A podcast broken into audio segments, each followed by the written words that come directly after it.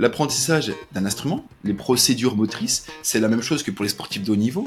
Les grandes institutions, les conservatoires non on conserve, ça sent pas le frais, parce que le cerveau euh, a besoin de pauses. Les pauses sont à l'apprentissage, ce que l'expiration est à l'inspiration. Il faut d'abord libérer l'être humain de ce blocage. Et là, on utilise des outils euh, qu'on utilise pour libérer des vétérans du syndrome de stress post-traumatique. Et là, en fait, les personnes ont de nouveau un terrain c'est comme un jardin plus sain. S'il y a plein de mines dans mon jardin, ça sert pas à grand chose de commencer à planter des fraises là. Bienvenue dans Improvise-toi, le podcast musical où je m'entretiens avec des invités inspirants qui apportent leur propre touche à la musique. Depuis 2020, Impromusique accompagne les musiciens de tout niveau vers le plaisir, la liberté et la spontanéité. Je suis Norton Sonner, fondateur de cette approche musicale différente et novatrice. Dans chaque épisode, les invités partagent leur histoire et leur point de vue pour t'inspirer avec du concret. Le but est simple, t'offrir un maximum de possibilités pour jouer ta propre musique. Je suis super heureux du coup de t'accueillir pour ce nouveau format podcast interview long dans lequel je reçois des passionnés de la musique au sens large pour euh, ben, parler de leur spécialité. Et j'ai le plaisir de faire ce premier épisode avec toi aujourd'hui en tant que spécialiste des neurosciences dans le domaine de la musique. Tu es notamment intervenu au CNSM, tu vas nous dire après auprès de qui et euh, sur quel sujet.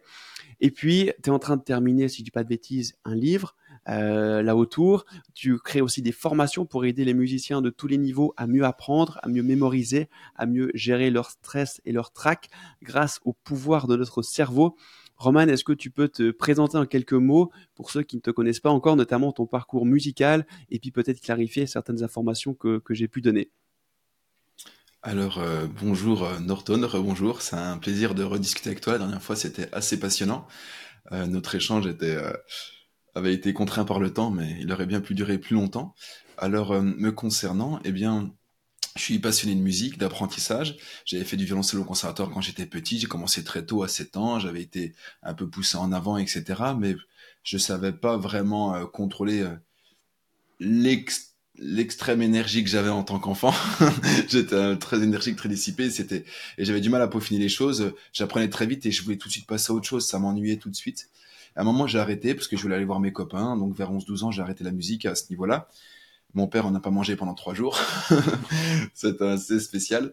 Et, euh, et donc j'ai repris plus tard parce que j'étais, je suis fan de musique hip-hop, de rap, etc. Et donc j'ai repris en, faisant de l'improvisation de textes. Hein, vu que j'ai le cerveau qui qui est assez volubile. Euh, je faisais des, improvisations comme ça, et après je me suis mis un petit peu à la guitare. Et puis en fait, eh bien, euh, je me suis rendu compte que avoir cette musicalité qu'on m'avait euh, diagnostiquée quand j'étais enfant, ça suffisait pas du tout pour apprendre. Et par contre, le fait d'être assez hyperactif, d'être plein d'énergie, plein d'envie, et eh bien, ça pouvait être un problème parce que finalement, j'étais, ça m'a fait développer de la frustration et une très très mauvaise méthodologie d'apprentissage. Donc euh, j'étais vraiment dans ce que j'appelle les sables mouvants de l'apprentissage et j'avais développé pour le petit truc technique, ce qu'on appelle en psychologie un syndrome d'impuissance acquise, c'est-à-dire au plus profond de toute mon âme, il suffit que je pense à la musique pour que je sente vraiment que j'y arriverai jamais à apprendre des morceaux.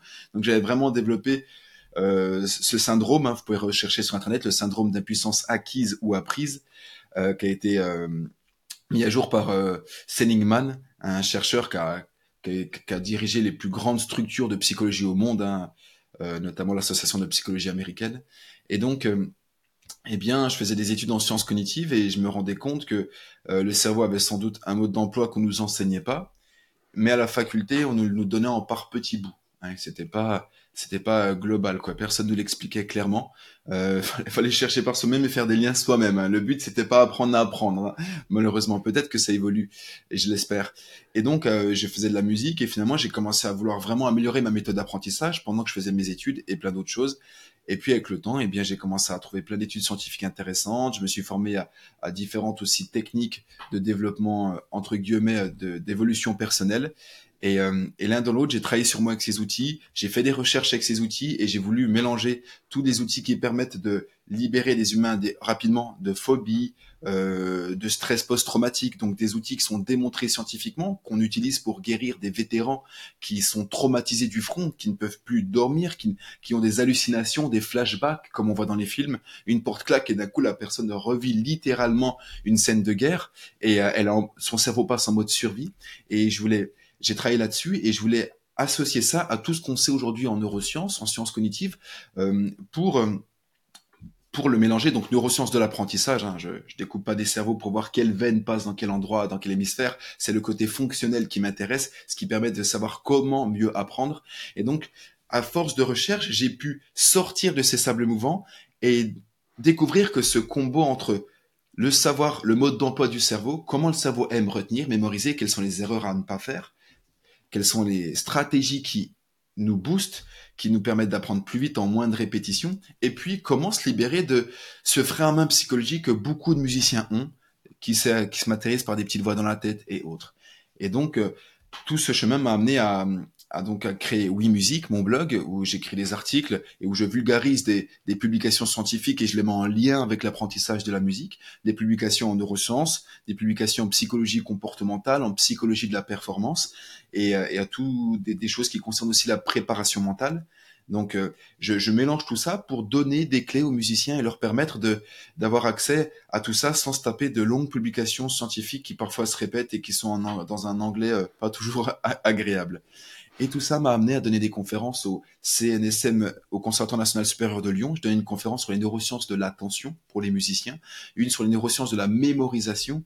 D'ailleurs, c'est le bonus de mon programme de l'aventure mémoire musicale infaillible. Hein. c'est le bonus pour pour pour les personnes qui, qui adhèrent à l'aventure. Et puis, j'ai donné des conférences dans d'autres endroits également j'oubliais de dire qu'avant de donner des conférences dans des conservatoires, eh bien, j'ai d'abord donné euh, pendant quatre ans des conférences dans des écoles supérieures. J'ai accompagné plus de 800 étudiants qui se préparaient au concours de médecine en première année, euh, dans des écoles d'ingénieurs, dans des, dans, toutes sortes d'écoles supérieures. Et là, donc, je leur donnais vraiment tout ce qu'on sait en neurosciences de l'attention, de la mémorisation, de la compréhension, de la préparation mentale, de la gestion du stress, euh, etc., pour les préparer aux examens leur permettre d'avoir à la fois le mode d'emploi du cerveau et d'être dans un état optimal. Parce que si on est mal, psychologiquement, si on manque de confiance, même avec les meilleures stratégies du monde, on va avoir tellement de sensations négatives dans le corps, de, phrases dans la tête qui vont nous dire laisse tomber, qu'on va pas utiliser la puissance de calcul qu'a notre cerveau pour travailler, parce que la moitié sera utilisée à nous critiquer ou à douter, à dire oui, tu n'y arriveras pas, t'as pas réussi hier, et puis lui, il est meilleur.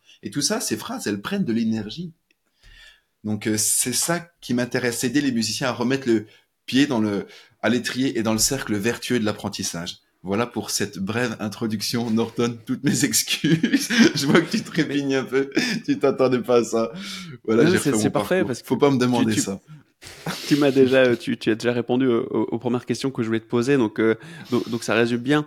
J'avais, j'avais, ça m'intéressait de savoir en fait à quel moment tu as eu cette envie de comprendre les mécanismes de notre cerveau euh, pour, pour synthétiser ce qui s'est passé, pour aider les gens, d'abord, ça a été de ce que tu nous as partagé pour aider pour t'aider toi-même en fait dans ton apprentissage et après c'est venu assez naturellement cette envie de transmettre ce que tu avais découvert ou euh, on t'a proposé, on t'a posé des questions là-dessus. Comment t'as pris un peu ce virage pour transmettre ce que tu avais découvert? J'interromps quelques instants cet épisode pour te remercier personnellement pour ton soutien et ton écoute. Comme tu l'imagines, derrière ce podcast, il y a une équipe pour le produire, du temps et des moyens investis. Si tu veux nous rendre l'appareil, nous remercier, nous féliciter ou nous encourager, tu peux simplement mettre un like sur YouTube ou 5 étoiles et un avis sur la plateforme de podcast que tu utilises. Comme tu le sais, ça amène plus de visibilité, plus de notoriété et encore plus d'invités pour les prochains épisodes. Nous lisons tous les avis et ils comptent beaucoup pour nous. Je te remercie d'avance pour ton soutien. Allez, reprenons la suite de notre épisode. Bonne écoute. Alors, euh, oui, au départ, c'était pas mal pour moi. Hein, à 14, enfin, 15-16 ans, je lisais un peu des choses de psychanalyse. Après, je m'intéressais à tout ce qui était programmation neurolinguistique. Enfin, j'avais du mal à me construire dans un monde un peu euh, en guerre tout le temps, donc euh, je cherchais beaucoup de ressources pour euh, pour pour pouvoir libérer un certain mal-être et pour pouvoir m'épanouir en fait. Et puis, bah, j'étais quand même en sciences cognitives à la fac, donc j'avais un tempérament scientifique. J'ai fait de la physique-chimie d'abord à la fac, après j'ai fait des sciences cognitives, donc j'avais quand même cette prédisposition. J'ai toujours été passionné par l'humain, la psychologie, et j'ai toujours voulu euh, aider les autres et moi-même. Hein, c'est un peu ce qu'on appelle un aidant naturel. Quand je découvrais des techniques, je disais à tout le monde "Vas-y, je te fais une technique." C'était voilà quand on est jeune, là la folie de la jeunesse. Et donc euh, je faisais mes études, je me suis dit que c'était intéressant, je me suis formé au coaching professionnel, un diplôme reconnu par l'État français au niveau bac plus 5, donc c'était une école très sérieuse, hein, il y a beaucoup de choses là-dedans, donc je préfère le spécifier.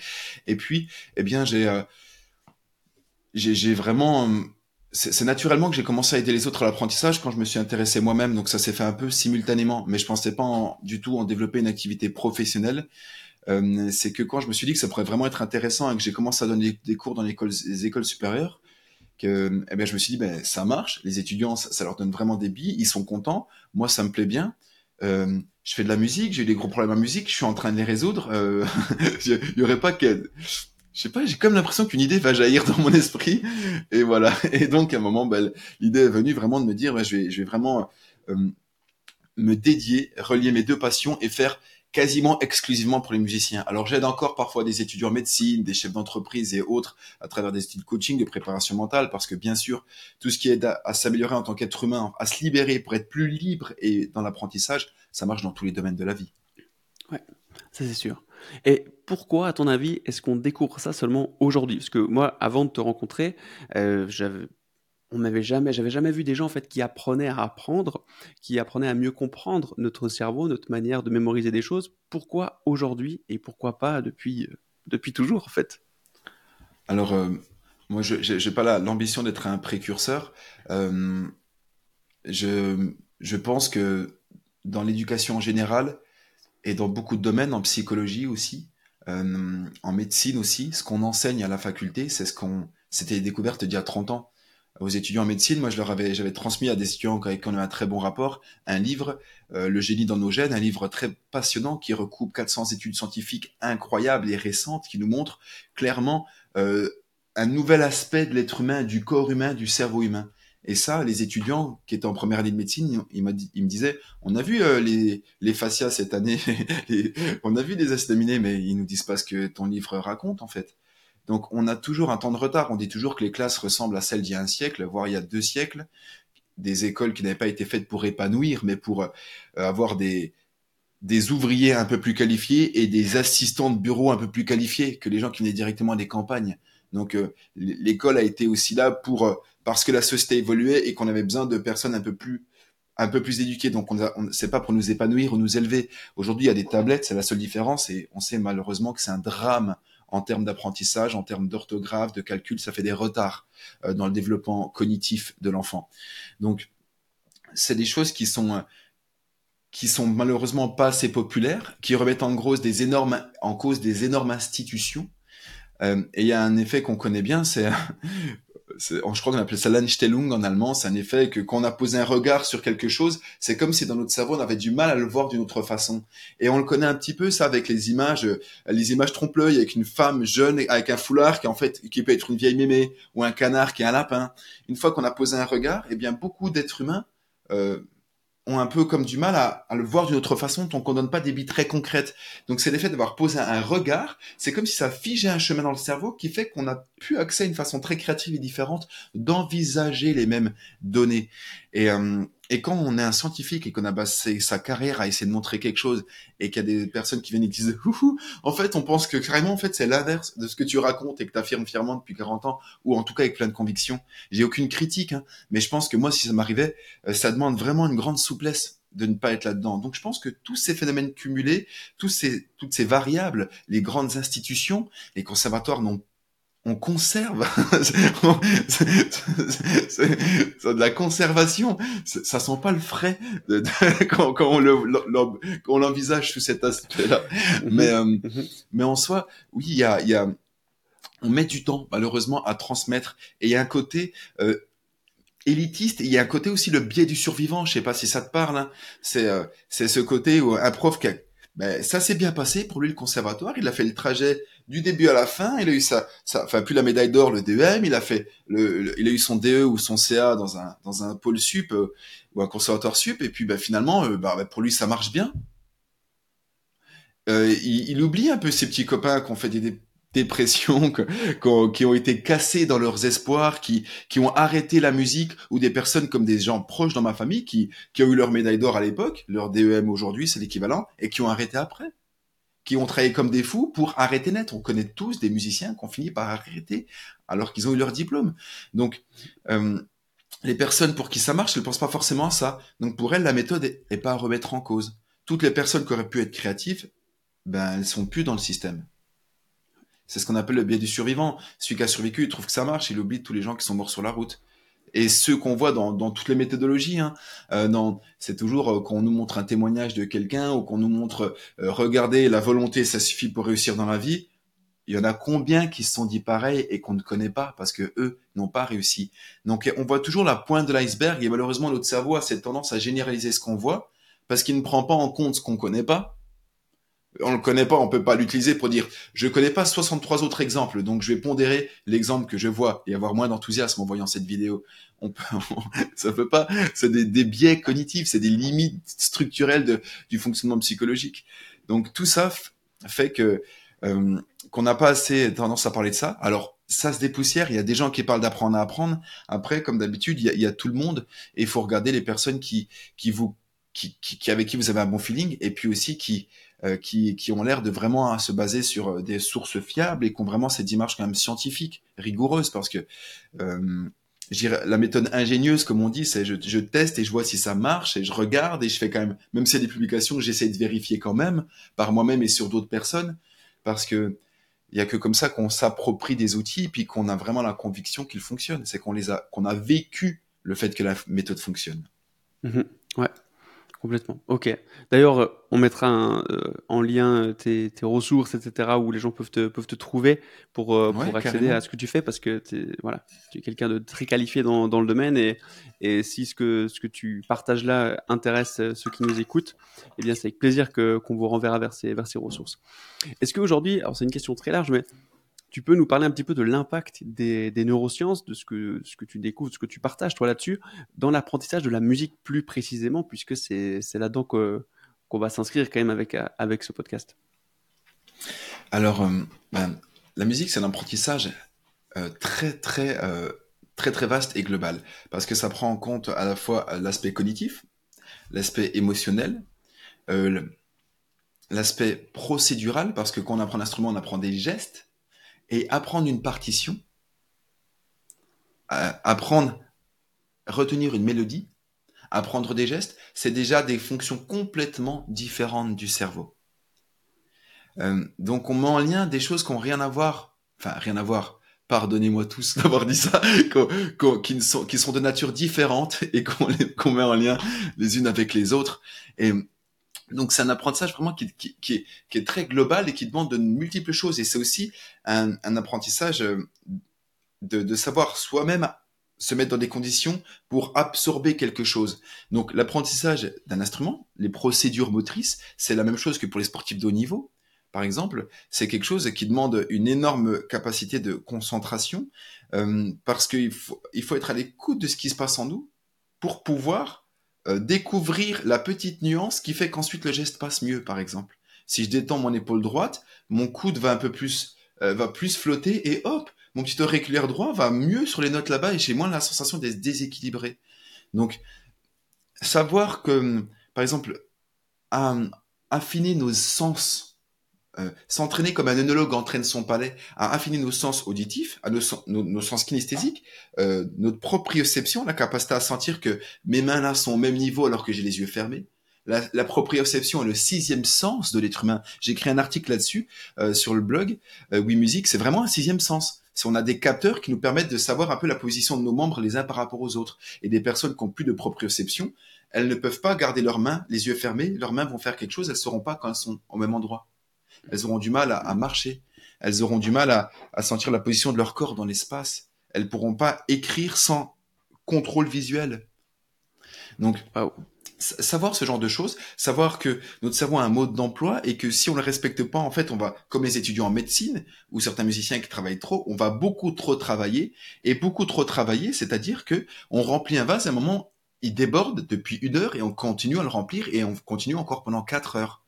le fait de trop essayer de rentrer de choses, ça ne respecte pas le mode d'emploi du cerveau, par exemple, parce que le cerveau euh, a besoin de pauses. Les pauses sont à l'apprentissage, ce que l'expiration est à l'inspiration. Donc, si on fait pas de pause, en fait, on empêche le cerveau d'utiliser, donc à un moment, il peut plus intégrer. Donc, savoir quand faire des pauses, savoir euh, que par exemple, c'est pas les répétitions qui comptent et qu'on peut faire 100 répétitions, ça peut donner moins que quelqu'un d'autre qui en fera 5. Donc toutes ces choses-là nous aiguillent vers euh, une capacité à, affiner notre méthode de travail, à éliminer euh, le bruit, les erreurs, pour commencer à se consacrer sur des choses qui donnent vraiment plus de résultats. Et là, en fait, quand quand tu sais, par exemple, quand tu as un problème de vitesse, qu'est-ce qu'il faut faire? Quand tu sais, par exemple, que tu as un problème là, un geste qui passe, pas et que c'est pas de la vitesse et que tu sais qu'est-ce qu'il faut faire ou que tu as au moins quatre pistes différentes d'approcher pour solutionner le problème. Eh bien déjà, quand tu penses, quand tu es devant un morceau qui te pose des complications, qui te pose problème, tu paniques moins.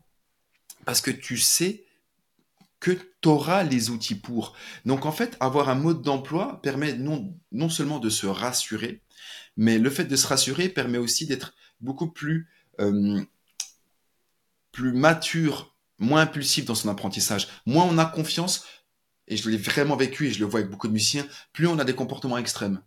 Euh, plus on va se précipiter, plus on va essayer de jouer vite parce qu'on a peur qu'on n'arrivera jamais à jouer vite ces passages.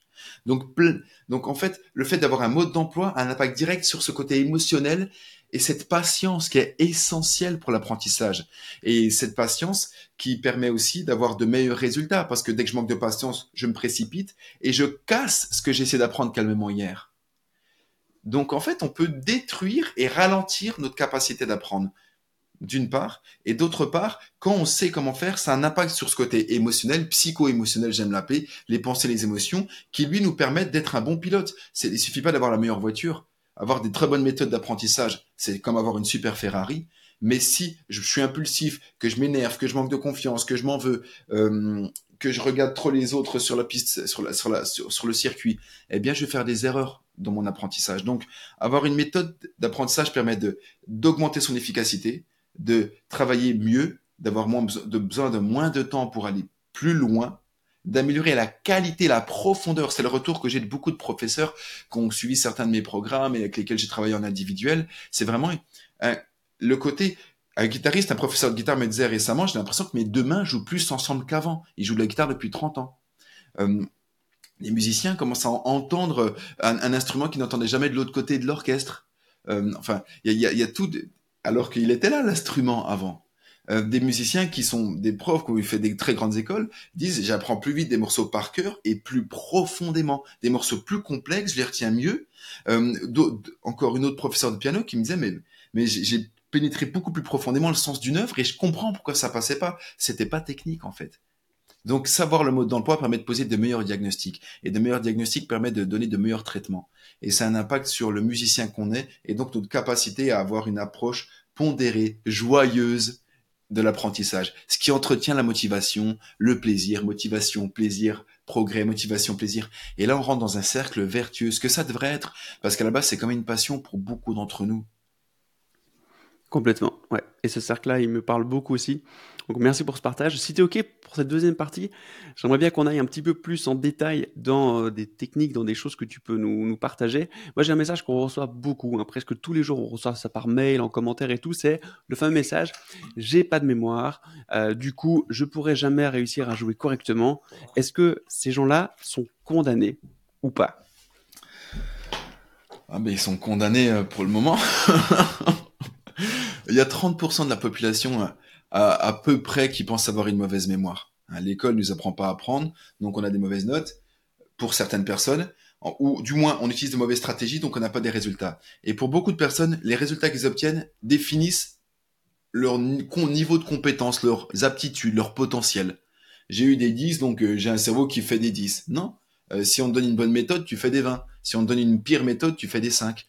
Donc Vraiment, hein, c'est 30% de la population, hein, que même les étudiants du CNSM. Hein, je, faisais, je fais toujours lever la main en conférence. Qui pense avoir une mauvaise mémoire? C'est mon petit truc pour qui me fait rire. Alors médecine, pareil, partout. Dans la vie, demandez autour de vous combien de personnes disent j'ai une mauvaise mémoire? Euh, parce que les personnes pensent qu'elles ont vu une information une fois, elles doivent l'intégrer. Alors toutes les personnes qui ont une mauvaise mémoire, je, leur demande, dites-moi, vous vous rappelez de votre meilleur, le meilleur moment de votre vie? Votre pire trauma là, vous, vous avez besoin de le réviser souvent pour bien pour bien qu'il reste ancré ou ça va? Il suffit d'un accident de voiture pour que je me rappelle de cet accident. Vous n'avez pas dû le réviser. Donc déjà, les émotions sont de la colle pour la mémoire et si quelque chose n'est pas stimulant, il va pas activer des zones du cerveau qu'on appelle les amygdales qui gèrent notamment le danger, euh, celles qui remarquent l'agressivité sur un visage. Euh, et ces amygdales modulent l'activité de l'hippocampe qui elle, euh, qui, qui elle, des parties, qui fait une partie qui est au centre du cerveau, qui elle module euh, comment va être mémorisé et où vont être stockées. En fait, ça va répartir les données dans les bons endroits. Donc l'auditif, on va mettre dans l'auditif, visuel, on va mettre dans le visuel. Donc ça, c'est une garde de triage qui va qui va enclencher le processus de mémorisation. Donc si quelque chose n'est pas stimulant, c'est normal qu'on mémorise pas. Et si on s'y prend mal, c'est normal qu'on mémorise pas. Donc en fait, euh, ces, personnes sont, sont condamnées si elles n'essayent pas vraiment de trouver des choses qui fonctionnent. Et celles qui ont un syndrome d'impuissance acquise, ce dont je parlais tout à l'heure, eh bien, elles ont vraiment le sentiment que c'est impossible. Elles sont, elles sont dans un désespoir profond et elles ont la conviction. C'est comme elles croient, euh, elles croient qu'on est sur une terre ronde, euh, ou, ou, que, ou que, je sais pas, que le ciel est bleu quand il fait beau. Eh bien, elles croient qu'elles pourront pas y arriver. C'est des sensations. Et là, on passe sur l'aspect psycho-émotionnel. Là, il faut d'abord libérer l'être humain de ce blocage. Et là, on utilise des outils euh, qu'on utilise pour libérer des vétérans du syndrome de stress post-traumatique. Et là, en fait, les personnes ont de nouveau un terrain. C'est comme un jardin plus sain. S'il y a plein de mines dans mon jardin, ça sert pas à grand chose de commencer à planter des fraises là. Je pense plutôt qu'il y aurait d'avoir une autre étape, ça serait déminer. Et c'est un terrain miné littéralement, parce que dès qu'on a manque de confiance, on s'investit moins bien. D'ailleurs, il y a des psychologues, Albert Bandura notamment, un, des plus grands psychologues, des dix plus grands psychologues du, du XXe siècle, il a été considéré comme comme ça pour sa carrière, il a été félicité par Barack Obama, etc. Euh, il avait reçu des tonnes de prix, et lui, il a mis à, il, il a conceptualisé le syndrome, le sentiment d'efficacité personnelle. Et le sentiment d'efficacité personnelle, eh bien, euh, c'est le fait qu'on se sente ou pas en capacité d'apprendre, de réussir quelque chose. Et si on se sent capacité, on va mieux gérer le stress, on va adopter de meilleures stratégies, on va être plus patient et à la fin on aura de meilleurs résultats. Le fait de manquer de confiance diminue les résultats à la fin, on le démontre dans, de tonnes, dans des tonnes d'études. Donc, d'abord libérer l'être humain dans ce cas-là et après utiliser des, des, outils qui fonctionnent. J'en ai eu plein des personnes qui pensent avoir une mauvaise mémoire. Et euh, et après, quand elles disent, ah ben, j'ai pensé pendant 40 ans de ma vie être handicapé de la mémoire, maintenant j'apprends par cœur pour le fun, c'est vraiment une libération et une transformation. Mais pour ça, il y a un vrai travail à faire. Il y a libérer un conditionnement. C'est comme je me suis brûlé sur le four, ça va être dur de me faire toucher le four avec la main quand il est chaud. Je vais comme avoir mon corps, il va se. c'est la même chose pour. Donc tout ça, ça interfère. Vraiment, le pilote, c'est du pilote que dépend la course presque plus que de la voiture qu'il a. Et ensuite, en plus, il y a un cercle vertueux, c'est-à-dire que quand, quand on s'entraîne, on progresse, quand on prend des outils en main, on a des résultats, on se rend compte que ça marche, on refait plus. Donc, dans tous les cas, découvrir comment ça fonctionne, c'est très important. Et tu me parlais de stratégie, donc euh, je, vais, je, vais en, je vais en donner. Bah, D'ailleurs, j'ai un mini cours euh, gratuit qui donne, euh, qui donne différentes stratégies, notamment une stratégie pour mémoriser à vie en un minimum de répétition.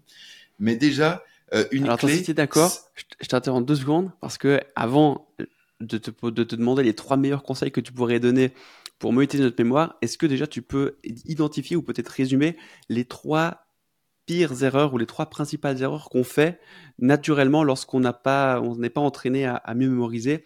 Quand on veut justement essayer de travailler une pièce. Quelles sont les trois pires erreurs qu'on peut faire euh, et que, la, que font peut-être la plupart des gens? Euh, croire qu'on connaît une pièce par cœur parce qu'on a réussi à parce qu'on a réussi à la jouer deux trois fois de tête dans son dans son salon sa pièce à musique. Euh, essayer de manger un éléphant à la fois. Donc on peut manger un éléphant si on aime le goût de l'éléphant et qu'on sait comment le cuisiner et qu'on n'est pas vegan.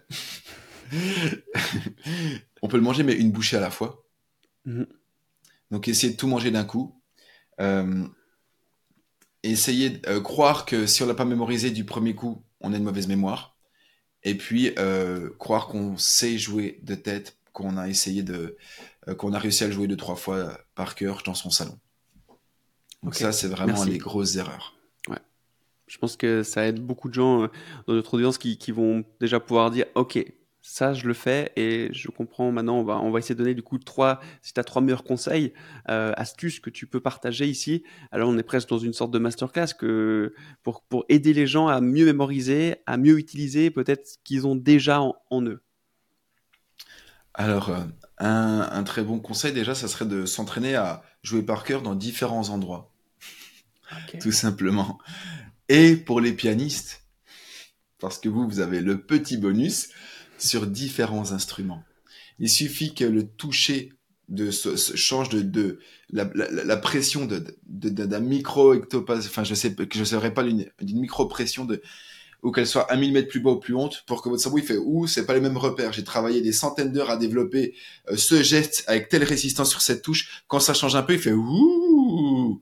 Parce qu'on c'est un apprentissage très fin c'est de l'art. D'où ça, ça, ça, ça sous-entend une notion de grande finesse. Donc, une petite perturbation dans le toucher ou dans le son, l'acoustique de la pièce, envoie des autres signaux et ça peut euh, déstabiliser parce que l'apprentissage est contextuel. D'accord. Donc, euh, on apprend dans un contexte, c'est-à-dire que si je te dis, euh, si je te dis, c'est quoi la lettre Rappelle la lettre J. tu dois te refaire l'alphabet. Exactement. Ouais. Parce qu'on a appris d'une manière, on apprend ah dans un ordre. Donc le contexte là, c'est la lettre d'avant et la lettre d'après. Donc dans le contexte, c'est non seulement quelle mesure est avant quelle mesure après quelle mesure, mais aussi dans quel endroit j'ai travaillé ça. Donc, si on joue sur différents instruments dans différents endroits, déjà on apprend à notre cerveau à récupérer en mémoire à long terme les informations et à les retélécharger en mémoire de travail dans différents endroits. Si on muscle pas ça, il aura du mal à le faire. Donc on va pas réussir à jouer chez notre ami et là on va se dire j'ai une mauvaise mémoire. La pire erreur c'est de conclure qu'on a une mauvaise mémoire. Parce que après on n'essaye plus. Ou on essaye à moitié pour pouvoir dire de toute façon j'ai tout essayé, j'ai encore essayé l'autre coup. Mais sauf qu'on a essayé avec il n'y avait pas de, il y avait pas la foi. et, toutes les personnes qui font des performances exceptionnelles, elles ont la foi. Elles, elles, elles se donnent. Elles, leur, c'est du, c'est, du nectar de cerveau. Ça fume, mais ça fait une, des fumées fleuries, des papillons qui sortent. Mais il y a beaucoup de papillons. Hein. c'est, c'est intense. Donc, apprendre dans différents contextes. Et puis, justement, la deuxième chose qui pourrait être intéressante, c'est apprendre depuis créer différents points de départ dans une œuvre. Parce que si j'apprends l'alphabet que depuis A, bah je, je, le, je le resterai que depuis A. J'aurais besoin de remonter à A. C'est la même chose pour une chorégraphie de danse ou si vous avez fait du tai chi, j'ai fait du tai chi, euh, on refait les trois séquences de gestes avant pour retrouver où on en est. Parce qu'on a appris une séquence. Donc, lorsqu'on a une perturbation, on joue en public, on a une perturbation, notre mémoire de travail, elle a perdu le fil. On doit vite reconnecter en mémoire à long terme où on en était. Et là, on doit repartir depuis le début. Euh, on n'a pas assez de mémoire de travail en tant qu'être humain. Ça demande de trop télécharger en même temps parce qu'on est encore en train de jouer. on est encore en train de jouer. Donc tout ça, ça, dépasse nos capacités de mémoire de travail. C'est la mémoire RAM d'un ordinateur, clairement. C'est notre force de frappe. D'ailleurs, là, je, je, je, repartage des articles sur la mémoire de travail assez poussés, mais qui sont en lien avec la musique. Donc sur mon blog, là, il, y a des, il y a des articles sur la mémoire de travail qui sont vraiment, euh, c'est vraiment des vraies notions de neurosciences, un peu, un peu pointues, mais ensuite tout de suite mis en lien avec l'apprentissage pour qu'on comprenne bien comment nous nous en, servir. Donc la deuxième, la stratégie, c'est de créer des balises de sauvetage, c'est-à-dire commencer le morceau depuis plusieurs endroits qui nous sont logiques. Comme ça, si jamais on a un trou à un moment donné sur scène, on n'a pas besoin de télécharger depuis le début, mais ça se trouve, on a une balise de sauvetage deux mesures avant. Et ça, on peut vite faire le refaire pendant qu'on joue. Et ça rassure, ça stabilise. Donc s'entraîner à débuter depuis différents endroits. Tu mettrais pour un morceau qui, qui dure, aller euh, dans quoi, qu'est-ce que, c'est quoi un peu la durée moyenne d'une pièce? il y a des, il y a des pièces de durée très, très variées, mais disons 4 minutes, un morceau qui dure 4 minutes, 4-5 minutes. Tu mettrais combien de balises dedans? Alors, ça, ça dépend de tout à chacun. Euh, J'en mettrais pas mal quand même. Et ça coûte rien de travailler des morceaux depuis différents endroits. Mais au moins une toutes les 30 secondes, voire plus. En fait, ça dépend. C'est comme si tu me disais, quelqu'un qui fait de la muscu, combien tu lui conseilles de soulever de poids? Mais ça dépend combien il a fait de muscu avant. Et euh, donc s'il commence la muscu, je dirais pas de prendre le 80 kg. même mais même aux gens qui qui qui font la guerre euh, dans les pays, euh, même, même, à, même, à des dictateurs, je dirais pas. Enfin, bref, blague à part. Euh, Donc ça dépend de l'entraînement. Le rendement augmente avec le temps. Si je m'entraîne à, à faire 10 pompes, enfin si je m'entraîne à faire des pompes pendant une minute aujourd'hui et que je le fais tous les jours, dans deux semaines, j'en ferai 15. Dans un mois, j'en ferai 40. En fait, on, en même temps qu'on muscle notre capacité à mémoriser, on muscle notre confiance en notre mémoire. C'est essentiel. Parce que si on muscle pas les deux simultanément, et ça c'est quelque chose que malheureusement je lis jamais nulle part, c'est vraiment euh, cette notion d'il faut équilibrer la confiance. Et on le sait, on, si on arrive, il y a des étudiants qui sont se retrouvés un moment en cycle 3 ou un moment au CNSM et n'avaient pas, psychologiquement, pour eux c'était une trop grosse étape. Ils avaient les compétences, ils ont réussi le concours, et là tout s'effondre. Parce qu'ils n'avaient pas le niveau de confiance psychologique. Ils s'estimaient illégitimes. Ils, sacralisaient trop le CNSMD, par exemple, le Conservatoire national de musique, euh, etc. Donc en fait, euh, je dirais de pas essayer plus que ce qu'on a confiance qu'on peut faire pour le moment. Mais la confiance, c'est comme les pompes. En une minute, après, on fera plus de pompes. Donc, il faut commencer raisonnablement. Et euh, je conseille toujours en respectant ce que j'appelais tout à l'heure le sentiment d'efficacité personnelle. Mais là, je donne beaucoup de choses. Euh, faudra, faudra resituer. Euh, tout à l'heure, j'en parlais du sentiment d'efficacité personnelle. Et donc, eh bien, commencer au niveau de la, au niveau où on se sent pas où on n'est pas en tension psychologique. Si je suis en tension de ma tête en disant ouh, c'est que c'est trop. En fait, dès que j'ai une tension psychologique ou physique, c'est que j'essaie de faire trop. Parce que on voit quand des gens font des performances incroyables, du patinage artistique et autres, ça a l'air facile. Quand un, quand, euh, quand un grand pianiste, quand ça, euh, euh, mince, Sokolov, oui c'est ça, quand, quand, il, quand il joue, il a pas l'air de, il a, ça a pas l'air d'être compliqué son, quand il joue très vite et très bien. En fait, les personnes qui atteignent un niveau d'expertise, elles ont rendu facile la chose qui nous paraît incroyable. Elles sont pas en train de souffrir, c'est devenu très accessible, mmh. très facile. C'est pour ça qu'ils ont une expression de grâce aussi. c'est parce qu'ils ont rendu facile. Et nous, on doit rendre facile à notre échelle. Et après, on pourra faire de plus grandes performances. Mais si on essaye en étant trop contracté du cerveau, on va perdre le contrôle. Et on n'est pas dans de bonnes dispositions. On, se, on commence à conduire avec un problème de direction et un seul cul tremble. On est sur un seul excenté puis on n'a pas un 4x4. Alors ça va pas. Et le troisième conseil, ouais, diminuer la quantité. Respecter nos limites d'aujourd'hui. Nos compétences d'aujourd'hui. Et faire au mieux avec. Et puis naturellement, elles vont grossir. Augmenter les compétences, le savoir-faire, en même temps que le savoir-être. Mais muscler notre confiance. Si on n'a pas la confiance, le château s'écroule systématiquement. Parce qu'on même on, on panique, notre cerveau panique, on perd le contrôle, on perd l'accès aux informations. On a une voix qui passe dans notre tête. Et, ça, tu le connais, des musiciens qui disent j'arrive pas à jouer un morceau jusqu'au bout ou quelque chose. Si jamais elles arrivent un peu avant la fin, qu'est-ce qui se passe? Dans la tête Oh, je me suis pas planté. Je suis...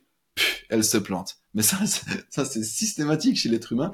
On a vraiment parce que pour elles, elles sont pas des personnes qui arrivent. Donc leur cerveau fait alerte, c'est pas cohérent, t'es en train d'y arriver. Et là, oh, j'ai réussi, faut surtout pas que je me rate. Et énorme tension, les bras qui se contractent.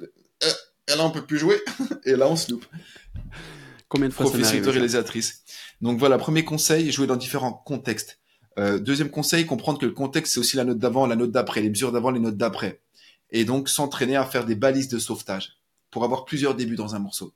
Troisième conseil, allez regarder les articles sur la mémoire de travail et la mémoire sur le blog Oui Musique et, inscrivez-vous au mini cours et vous aurez beaucoup de beaucoup de conseils euh, solides et scientifiques. Bah, je te remercie pour ces trois, trois conseils incroyables. Là, c'est vraiment clairement euh, une masterclass que, que, que, tu nous partages. C'est génial, c'est très, très, très, très riche pour, pour ceux qui nous écoutent.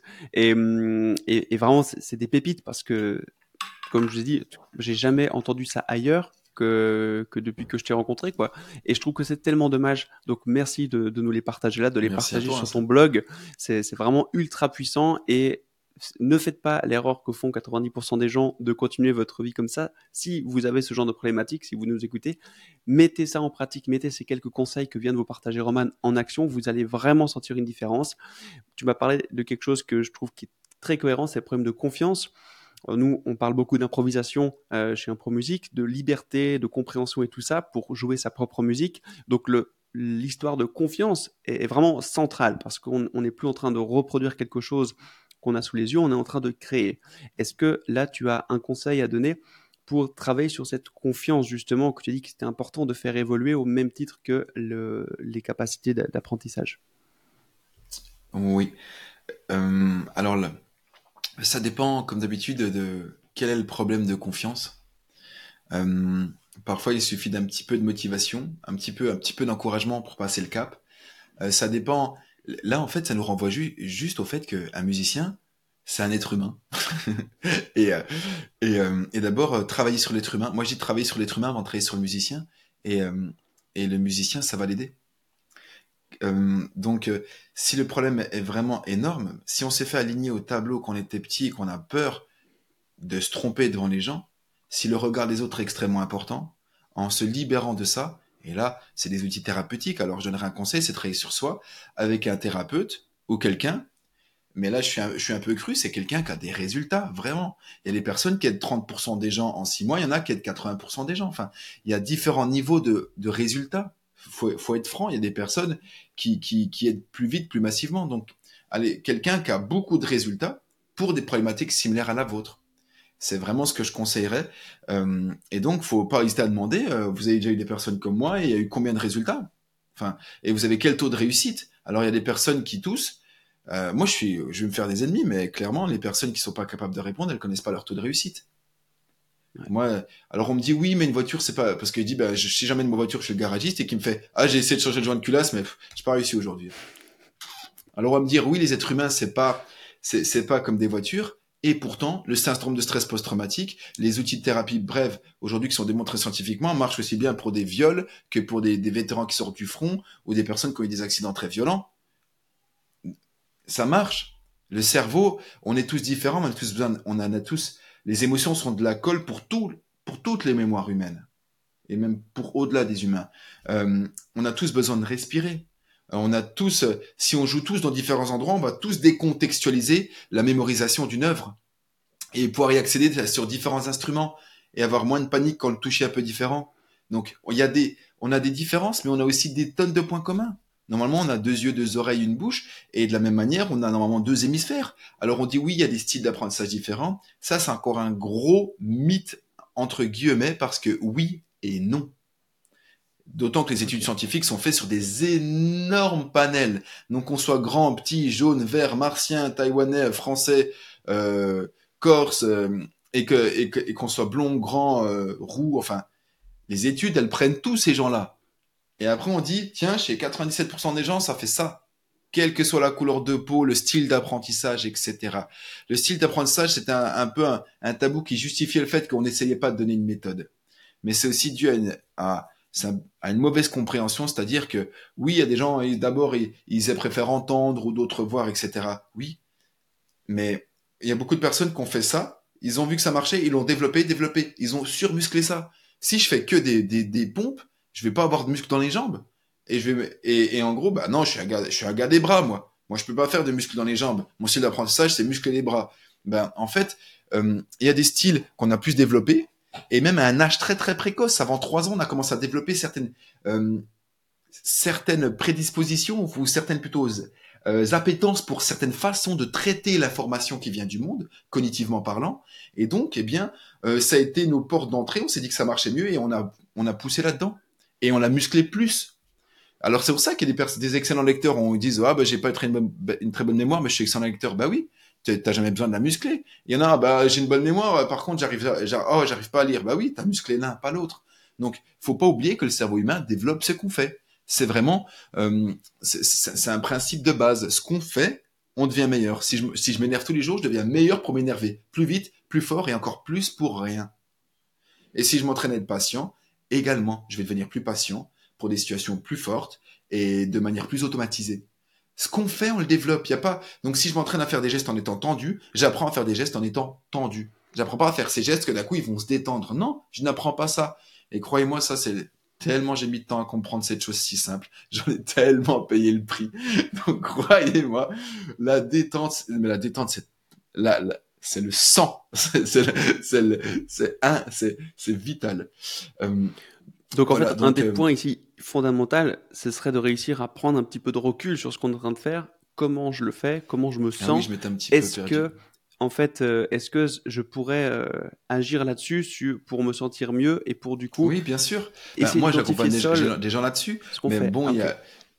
Il y, a, y, a, y a plein de personnes sur Terre et il y a plein de gens qui sont compétents et qui ont vraiment qui ont l'amour du fait euh, d'aider les gens à se libérer de certaines choses. Donc, s'il y a vraiment un blocage, s'il est très profond, se libérer. Sinon, se pousser un peu. Mais le côté sort de ta zone de confort, oui, ok.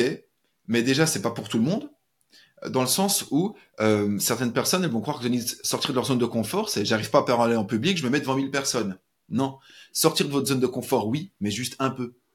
Un endroit qui est pour lequel vous n'y arrivez pas, mais qui est pas trop loin de ce que vous arrivez. Parce que si vous allez trop loin, vous allez tellement vous mettre en situation de détresse psychologique que vous n'allez même pas apprendre. La seule chose que vous allez mémoriser, c'est l'horreur de l'expérience et ça va vous créer des petits traumas. Donc, pour ceux qui ont juste un petit peu Mettez-vous un coup de pouce, entourez-vous de gens bienveillants. Alors forcez-vous gentiment.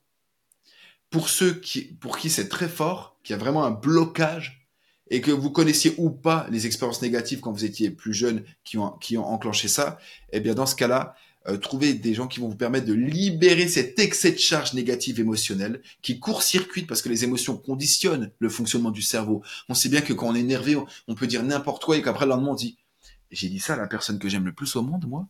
J'ai vraiment fait ça? Quoi? Vraiment, les émotions modulent l'activité du cerveau. Donc si je suis dans de mauvaises émotions, dans, dans un manque de confiance, une détresse, un déséquilibre, et, et qu'il est très fort, là, faudra travailler sur soi. Et après, pour les personnes qui n'ont pas forcément ça, mais qui trouvent pas forcément la porte d'entrée, ben là, il y a des choses plus fines comme trouver l'état de conscience dans lequel on fait de l'improvisation. Parce que c'est pas le même état de conscience que quand j'écoute des musiciens autour de moi en faisant de l'improvisation, quand je fais de l'improvisation tout seul. C'est pas le même état de conscience que quand j'essaie d'apprendre quelque chose, ou quand je fais mes factures, ou, ou quand je parle avec ma voisine. En fait, l'être humain passe tout le temps, on passe tout le temps dans des multiples variantes d'état de conscience.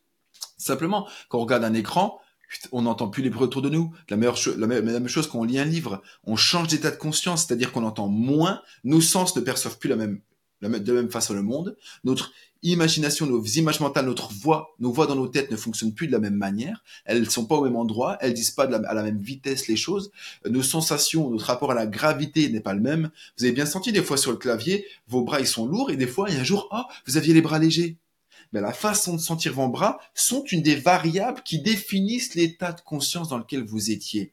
Et rentrer dans les bons états de conscience, eh bien ça, ça, ça, des fois vous avez de la chance, mais c'est en gros un coup de chance. C'était génial aujourd'hui. Mais sinon, ça demande un travail de préparation mentale et de travailler avec quelqu'un qui dont c'est le métier. Et donc ça, c'est, mais ça, c'est quand les autres choses sont déjà corrigées et, libérées. Eh bien, c'est en gros, c'est la dernière étape quand j'accompagne les personnes. C'est vraiment quand on a réglé plein de choses, on peut commencer à aller dans des signatures de différentes signatures de concentration. Euh, donc, euh, c'est des vraiment c'est des signatures différentes signatures d'état. Chaque état a plein de variables différentes. Reconnaître le sien finement pour pouvoir le recréer mais il y a des choses très fines. Un étudiant en médecine, quand il était dans l'état top au concours, c'était, il entendait une de, deux voix dans, dans une, à droite, il entendait un, il entendait comme un peu un, du morse. Il entendait ça, euh, de, de, comment ça s'appelle à l'époque, les, les télégraphes. transistors, là, les, euh, les, télégraphes? Oui, le télégraphe. Euh, non, télégraphe, je suis pas sûr, euh, où ça faisait ta, ta, ta, où il faisait clic, clic, clic, clic, et après il disait oui, stop oui, et tout ça. ça. Et, euh, et, donc il entendait ça d'une oreille, et de l'autre oreille, il entendait les, sa voix qui disait calmement les réponses et qui faisait calmement les hypothèses. Et on a été jusqu'à découvrir que quand il était à fond concentré, il faisait ça, mais si on n'avait pas creusé, il ne l'aurait jamais découvert. C'était tellement, c'est, tellement c'est fin. Il y a tellement de choses qui se passent dans nos têtes et qu'on ne remarque pas. Ouais. On peut toujours augmenter le nombre de pixels sur une image sans perdre en qualité.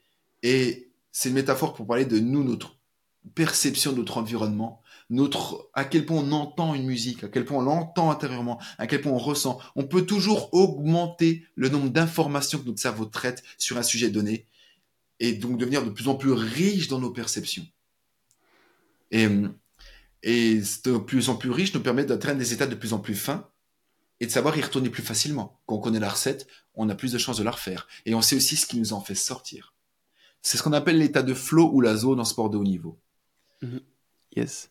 Bah dis donc, ça c'est vraiment ultra passionnant et je crois que ce qu'on peut retenir de ce que tu nous, ce que tu nous partages aujourd'hui, c'est qu'en fait, c'est pas un état, on n'a pas été doté à la naissance de oui, tu as de la mémoire, non, tu pas de mémoire, ou bien oui, tu es doué ou non, t'es pas doué. C'est qu'en fait, ça s'apprend, ça peut se développer, ça peut même se corriger, on peut faire un pas en arrière pour repartir dans une bonne direction. Et ça, je pense que ça peut faire du bien à beaucoup de gens qui, à qui on a dit Ah, désolé, tu chantes faux. Ou bien euh, tais-toi, tu chantes faux, ou t'as pas d'oreille, ou t'as pas de mémoire, ou t'as ci, ou t'as ça. Et non, on peut apprendre ça, et tu nous le confirmes aujourd'hui avec ces, avec ces neurosciences. Ah bah, là, il n'y a, aucun doute là-dessus. Hein. Ça, c'est. Et, ça, c'est ça, c'est déjà un grand pas en avant pour, pour beaucoup, beaucoup de gens. donc, donc ça, c'est génial. Et puis, tu m'avais parlé en off aussi du, travail qu'on peut faire sur la gestion du trac, la gestion du, stress que ça peut provoquer de jouer en public. Euh, est-ce que c'est possible aussi pour ce genre d'aspect-là d'améliorer notre, notre manière de vivre ce genre d'événement et de réussir à tous les coups à euh, presque se transcender lorsqu'on lorsqu'on fait ce genre de performance ou est-ce que là par contre c'est plus euh, individuel? Alors là c'est un très grand sujet. On pourra en parler pendant très longtemps parce qu'il y a beaucoup de choses à dire il y a vraiment beaucoup de cadres à poser de choses à définir euh, la réponse courte c'est oui on peut littéralement euh, il y a des personnes qui, sont étonnées parce qu'elles pensaient juste un peu mieux gérer le track elles ont une expérience qui de transformation complète Vraiment, c'est maintenant, c'est l'expérience. Une personne qui rentrait inhibée sur scène, en fait, à reculons, maintenant, euh, trépine d'impatience avant d'y aller, elle a besoin de sauter tellement il y a de l'énergie, parce que l'adrénaline, on en a besoin pour faire quelque chose, que ça soit un grand moment. Mais donc, euh, il y a certaines conditions qui doivent être respectées pour que le stress devienne un bon stress. On doit se sentir capable de réussir le challenge, et on doit être stressé par le challenge. Si je suis stressé à cause de ma femme qui est à l'hôpital c'est pas ce stress qui va qui est, qui est du chain Bolt à courir vite et à gagner euh, la course. Donc, il faut que le stress soit généré par l'événement et qu'on se soit capable, qu'on se sente capable de réussir. Et là, le mauvais stress, le mauvais track va pouvoir devenir du bon track. Il y a pas mal d'articles sur le blog sur le track, j'en parlais. Alors, ça dépend aussi des profils psychologiques. Euh, en fait, ça, la quantité de travail dépendra du problème. En général, chez 75-80% des gens d'expérience, 3-4 séances, on peut avoir une énorme amélioration incroyable qui dépasse les attentes. Après, en travaillaan sur soi, moi, les personnes, je leur demande de travailler un quart d'heure par jour avec les outils que je propose. On fait des mm. bilans chaque semaine et on se voit une fois tous les deux à trois semaines. Mais donc, et, et pour 15, 15 autres des gens, c'est des gens vraiment qui ont, qui ont, tellement un esprit dur et qui a été tellement conditionné à, euh, à l'exigence, au perfectionnisme, qu'elles ont vraiment un carcan qui manque beaucoup, la structure psychique manque beaucoup de souplesse. C'est des gens très intelligents, très sympas, hein, c'est pas, c'est aucune critique, mais la structure psychique manque beaucoup de souplesse et là, faudrait un petit peu plus de travail, en gros. Ok. Mais donc après, je, pour moi, la gestion du track, ben là, je vais bientôt mettre euh, en bonus sur le site euh, une conférence les six piliers de la gestion du track, euh, parce que je peux pas, pas tarder à, à, à faire à lancer sans doute un, un, programme au lieu de faire que des accompagnements là-dessus. Mais dans le programme, il y aura forcément des accompagnements parce que la première étape, c'est libérer ce qui est coincé. Donc, je veux avoir chacun avec moi face à face pour voir des choses. Et ensuite, quand on a libéré ce qui est coincé, en parallèle, on doit développer des compétences non musicales pour gérer le track. Garder le focus, ça n'a rien à voir avec la musique. On peut l'avoir quand on est euh, chirurgien et qu'il fait les 4 heures du matin et que ça fait un jour qu'on n'a pas dormi. Même si ça, c'est très, très dangereux. Parce que sans sommeil, euh, le sommeil, c'est du carburant pour le cerveau humain. Euh, quand il n'y a plus de carburant, il n'y a plus de carburant. Point. On, on, a déjà, on a déjà tous essayé de se concentrer quand on est fatigué. Le cerveau, il n'a plus de l'acétylcholine, notamment, qui, qui, qui, est très responsable, qui gère beaucoup les phénomènes d'attention dans le cerveau humain. Donc, euh, il faut développer des compétences non musicales, s'entraîner avec des outils de préparation mentale, faire des concerts, se, faire des petits challenges, hein. une voisine, deux voisines, trois voisines, faire des petits lives sur Facebook ou quelque chose, s'entraîner, faire des bilans détaillés de tout ça, etc., etc. Et, euh, et puis à travailler des outils de pointe pour euh, définir différentes signatures sensorielles de flow, d'état de concentration, les systématiser, et voilà. Et après, on augmente énormément nos chances d'y arriver. Alors tu me demandais si systématiquement même les grands musiciens, ils ont des jours ils sont plus fatigués, où ils mettent un peu plus de temps à rentrer dedans. Mais comme dit un de mes profs conservatoires, quand tu es musicien, tu viens et tu mets les notes. tu mets les notes. C'est ton métier. T'es fatigué ou pas, tu mets les notes. Alors ça, c'est pour les pros, enfin les musiciens pros qui, qui, qui, qui, qui ont des concerts régulièrement et tout ça. Mais dans, dans l'absolu, euh, oui, on, il y a des jours un peu mieux. Il y a des jours un peu moins bien. Mais globalement, quand on s'est rentré dans l'état, c'est jamais comme quand on s'est jamais y rentré. Et on y rentre quand même beaucoup plus souvent. Et d'ailleurs, c'est ce qui fait la différence entre des champions internationaux et des champions nationaux. Techniquement, ils n'ont pas beaucoup de différence souvent. Mais le champion international, il arrive 9 fois sur 10 à se mettre dans l'état. Un champion régional, il arrive à s'y mettre 3 fois sur 10. Et s'il a la compétition internationale, là, il va pas y arriver. Et nos, nos performances dépendent de notre état. Le jour où vos doigts vont tout seuls, vous êtes le même humain. Vous, en vous êtes juste sur Chéri FM au lieu d'être sur Radio Nostalgie. Vous utilisez pas, vous n'êtes pas dans la même expérience globale, pas dans le même état de conscience, et donc vous avez accès à d'autres possibilités. C'est littéralement ça. Ça conditionne les bons jours et les mauvais jours, et ce qui a, et, d'un coup nos doigts qui vont tout seuls, oh, comment c'était aujourd'hui? Eh bien, c'est qu'on était dans un super état, et qu'il y a des choses qu'on n'a pas du tout captées, qui faisaient partie de cet état. Et si on les identifie, et qu'on travaille réussir à reconsciemment générer certains éléments, on favorise la création de l'expérience. Donc, tout le temps, mais on peut pas dire tout le temps chez l'être humain, mais même hein, quelqu'un qui n'arrive pas à rentrer dans l'état de fou, euh, il, sera quand même dans un état assez correct et euh, en tout cas, il aura quand même euh, suffisamment d'expérience et de base pour bien faire le travail. Ok. Et là, tu as, dit quelque chose encore très très pertinent et je pense que c'est une des choses fondamentales qu'on peut retenir. Ce que tu nous partages, c'est de pas aller trop loin hors de notre zone de confort, d'aller faire des petits pas à l'extérieur pour lesquels on se sent pas euh, effrayé, mais où on se dit hum, ça, ça va être un, petit challenge, comme tu dis, aller faire jouer devant des voisins, des voisines, devant des, des proches, etc. Et puis d'observer comment ça s'est passé. Ça, je pense, c'est quelque chose que très peu de gens font, ah, malheureusement. c'est la base c'est de faire un petit bilan. Ok, comment je me suis senti? Où est-ce que je me suis planté? Où est-ce que j'ai eu une perte de mémoire, etc. Pour ensuite pouvoir améliorer lors de la prochaine fois. Et juste cette, cette petite action-là, elle peut déjà vous permettre de faire des progrès de dingue. Donc, euh, voilà, ça c'est des choses simples, hein, encore une fois, et souvent c'est pas dans des choses compliquées que qu'on va faire des monstres progrès. Et, là, ok, ben merci encore beaucoup pour, pour ces partages. Tu voudrais ajouter encore quelque chose sur cette gestion du trac ou, ou du stress ou tu tu as pu nous faire un résumé qui te convient ben là, j'ai fait un petit résumé. Donc, il y a des outils euh, beaucoup plus poussés. Hein. Il y, a des, vraies choses. Mais euh, toujours commencer par quelque chose euh, de simple, déjà, c'est une bonne idée. C'est-à-dire qu'un système simple peut se complexifier. Quelque chose de trop complexe qu'on n'arrive pas à prendre en main, à un moment, il faudra juste le casser et repartir à zéro. Donc, c'est pour ça que je donne des choses simples là, et puis j'ai pas le temps. Il faudrait vraiment le track, on pourrait en parler pendant, pendant deux heures largement. En fait, là, on fait plusieurs sujets. Ça serait bien de faire un sujet par, par, par épisode limite parce qu'on pourrait plus déployer d'informations. Mais euh, clairement, euh, souvent le track est relié à des expériences euh, traumatiques. Petit trauma, hein, ou gros trauma, ça dépend. Hein. Il y a des gens, mhm. ils, sont traumatisés quand ils sont privés de yaourt, il y a des gens, c'est quand ils se sont fait agresser, hein, vraiment, pendant l'enfance. Donc, il y a, c'est assez fou l'être humain, comment euh, des personnes survivent à des traumas incroyables et d'autres, des moins gros traumas, ils ont le même impact en termes. C'est comme un milliardaire qui est malheureux, il est aussi malheureux, malheureux qu'un quelqu'un qui a pas d'argent qui est malheureux. Quand il est au fond du gouffre, il est pareil au fond du gouffre. C'est la même expérience de détresse psychologique. Alors qu'il y en a, on pourrait dire, ouais, quand même, ça va, toi, non? Donc on a tous notre continuum entre très heureux et très triste, et sauf que c'est pas les mêmes les mêmes extrémités, c'est pas les mêmes expériences qui nous amènent à ces extrémités, mais c'est les mêmes extrémités qu'on vit. C'est ça qui est marrant. On a c'est notre point commun avec les milliardaires. mais donc, euh, donc, voilà, c'est travailler sur l'être humain, travailler sur soi. Euh, vraiment, et qu'on libère des choses bien coincées, eh bien, ça a tout de suite un impact sur beaucoup de choses. Et là, il faut travailler avec quelqu'un qui, est vraiment expert là-dedans, qui détecte, qui arrive à trouver les bons endroits et mettre les, les petits coups de tournevis aux bons endroits. Oui, être entouré, hein, se, faire, se faire aider, etc., c'est hyper important et ça peut vraiment, euh, vraiment, vraiment aider. On mettra hein, les ressources, encore les liens vers ton blog, Oui Musique, etc., parce que tu partages beaucoup de contenu. Comme tu l'as dit, là, tu nous as fait une synthèse incroyable d'une de, une infime partie de ce que tu, tu peux nous partager. non, mais c'est vrai, c'est un, un, bonheur de t'écouter parce que tu es, passionnant et tu es passionné, donc c'est vraiment, ça c'est vraiment génial. Écoute, pour, pour terminer ce, ce podcast, pour lequel encore je te remercie d'avoir accepté l'invitation et, d'être venu.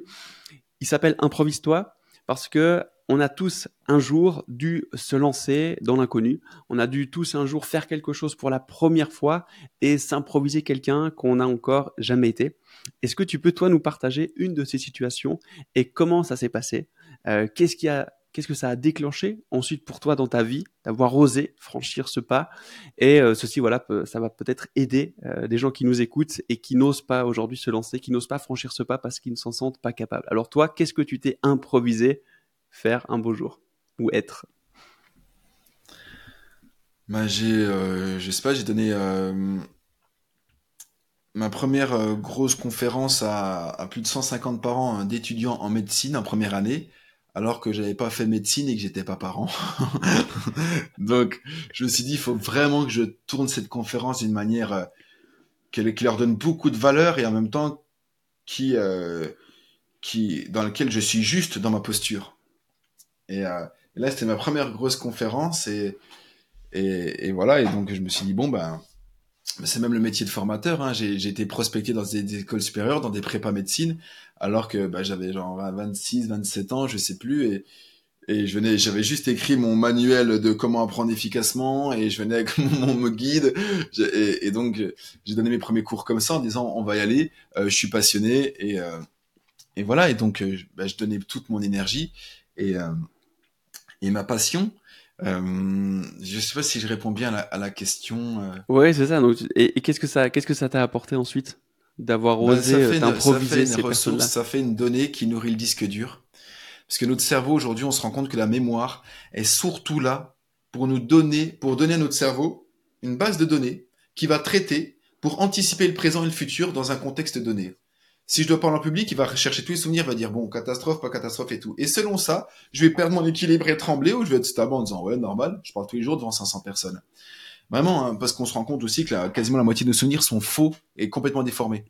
On a des études scientifiques là-dessus. Euh, ah c'est assez incroyable. Hein. On a interrogé 70 euh, personnes quand elles avaient 14 ans, par exemple.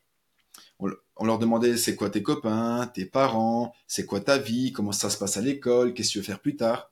On les a retrouvés quand ils avaient 49 ans et on leur a posé les mêmes questions. Et ensuite, on a comparé les enregistrements. 40, 40, 38 ou 40% de réponses fausses, inventées. Ah ouais. Et pour eux, c'est la vérité dure. Hein. C'est comme, euh, tu sais, quand t'es sûr que t'as raison, tu sais, quand, ou le tonton repas de famille qui est sûr et il transpire, il est convaincu, là, il est tout contracté. C'est que cette conviction-là, tu vois, la conviction, c'est dans les tripes, tu vois. D'ailleurs, des fois, on est convaincu d'avoir raison et on s'est planté. Et des fois, on est, on est dans le doute et on avait raison. Donc, rappelez-vous vraiment que les sensations d'avoir raison, d'avoir tort ne sont que des sensations qui colorent notre expérience psychologique, mais qui n'ont rien à voir avec la véracité de ce qu'on pense. Ça, ça permet de vraiment prendre du recul en tant qu'être humain. Les sensations, c'est des sensations. J'ai la conviction, ok, mais je me suis déjà trompé avec cette conviction. Donc euh, voilà. Mais en tout cas, avoir des expériences comme ça, pour moi, ça va, ça a je me dis, je l'ai quand même bien fait et les gens ont vraiment été contents. J'ai des super retours. Je me suis dit, bon bah, c'est bon signe. Et si j'y pense, ça peut me donner des petites sensations agréables dans le dos qui montent. Donc ça peut faire des ressources qu'on peut réutiliser. Et en tout cas, ça, ça, ça aide à développer qui on est. Donc euh, donc c'est très important parce que mon cerveau maintenant il va se dire t'as déjà réussi une fois, tu devrais pouvoir le refaire. Et tu es toujours, toujours là pour nous en parler, donc tu n'es pas mort suite à cette expérience. Ouais, voilà. Osé. Ah carrément. Et une autre expérience qui vient de me venir, c'est la première fois que je me suis dit, je vais faire euh, pendant, je vais faire un programme sur la mémoire et je vais faire un aspect euh, neurosciences d'apprentissage et un aspect euh, en groupe. On va faire une conférence de préparation mentale. On va libérer les trucs coincés. Et là, si la première fois, c'est osé, tu vois. J'étais, j'étais, j'étais, j'étais, je me suis dit bon, bon, on va faire de son mieux. Puis ça a super bien marché, donc je le fais systématiquement. Et mon programme, il y a toujours ça pour libérer, parce que pour la mémoire, on a tous un peu un frein à main. On a tous des pensées, euh, on a tous l'impression qu'on est trop vieux, euh, que ça fonctionne moins bien que quand on était jeune, que nous, on a une bonne mémoire ici, mais pas ailleurs, euh, que les trous de mémoire, on pourra jamais s'en défaire.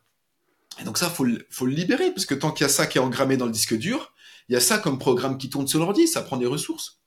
Et ça limite le fonctionnement d'autres programmes. Donc, euh, donc euh, ça c'était, oui, ça c'était, je me suis dit, bon, on va voir.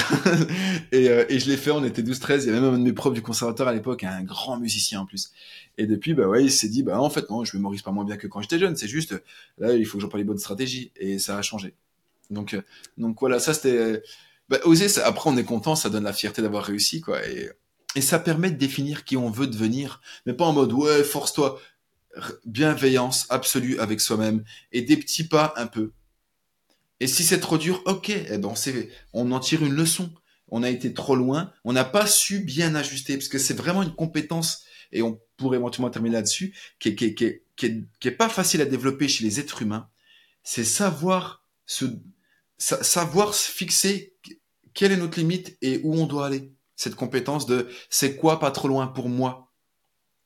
Ça, c'est une compétence qu'on devrait nous apprendre à l'école et que l'école nous apprend pas à nous-mêmes, au créer nous-mêmes des exercices qui nous permettront d'être un petit peu plus loin que ce qu'on arrive à faire. Parce que quand on est un petit peu plus loin, eh bien, on est obligé de mobiliser à fond notre cerveau. Parce qu'on, pour réussir, on doit vraiment se mettre à fond. Quand on n'est pas trop plus loin, ben, on peut vite prendre un pilote automatique.